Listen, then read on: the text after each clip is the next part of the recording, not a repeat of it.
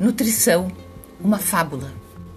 Andei aqui e ali procurando nada, buscando a incógnita, o difícil e talvez impossível modo de agilizar as faltas que me rondavam e que chegaram sem avisar, mansamente, sem pressa, como quem sabe roubar, como quem tem dentro de si a eficácia de escamotear as coisas importantes.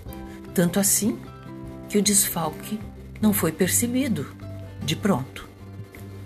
De surpresa foram chegando os convidados com o codinome de fraude, não desejados e muito menos apontados em lista nenhuma que se pudesse conferir, tornando o acontecimento apenas um círculo de desconhecidos, começando pela modorra que se instalou, calando a voz de todos, que andavam por aí livremente com sua cantoria, palavra e sorriso sendo distribuída generosamente.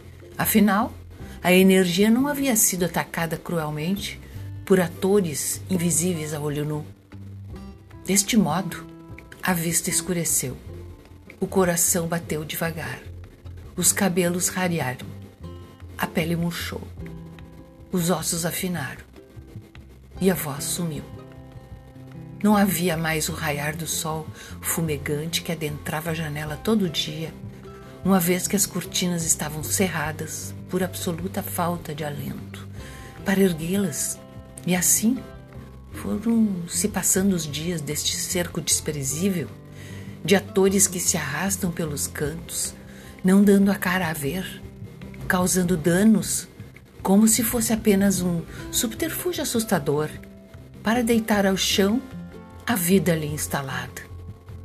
Finalmente, ficou a descoberto o par e passo do mal feito, e assim que foi identificado, iniciou-se a batalha com os melhores soldados da natureza, arregimentados com o poder da estratégia, conhecimento e eficiência, acomodados no lastro do amor e dedicação.